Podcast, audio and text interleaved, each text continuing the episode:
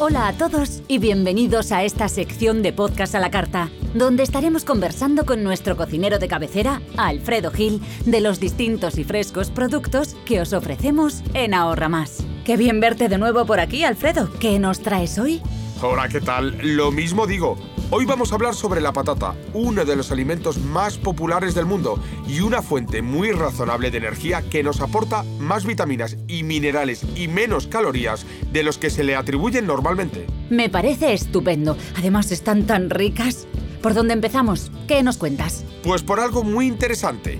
¿Sabías que 200 gramos de patatas hervidas aportan el 20% de vitamina B1 que necesitamos, el 14% de vitamina B3 y el 24% de vitamina B6? Ahí es nada. Madre mía. Además, ofrecen una cantidad destacada de proteínas y de minerales Solo esos 200 gramos de patatas cubrirían el 8% de las necesidades diarias de proteínas, el 40% de selenio, el 22% de potasio, el 20% de flúor y el 14% de las de hierro. Pedazo alimento. Ni que lo digas. La patata es genial. Antes hablábamos de que contiene vitamina B6. Pues bien, esta vitamina está implicada en más de 100 reacciones enzimáticas conocidas, como las necesarias para crear nuevas células sanas, no cancerígenas, y tejidos a partir de los aminoácidos, en numerosas funciones del sistema nervioso y en la desactivación y eliminación de sustancias perjudiciales, como la homocisteína, que incrementa el riesgo de infarto. Y encima me ha dicho un pajarito que no engordan. Es verdad que en las últimas décadas se ha dicho que la patata era uno de los culpables del exceso de obesidad y diabetes en los países ricos, pero es un error que la ciencia está aclarando. Por no entrar en datos técnicos, te diré que un plato completo y nutritivo compuesto por 200 gramos de patata cocida, 75 gramos de tofu y 100 gramos de brécol tiene tanta carga glucémica como una rebanada de 50 gramos de pan. ¡Qué alegría me das! Lo que pasa es que la manera de preparar y consumir las patatas también influye en su efecto.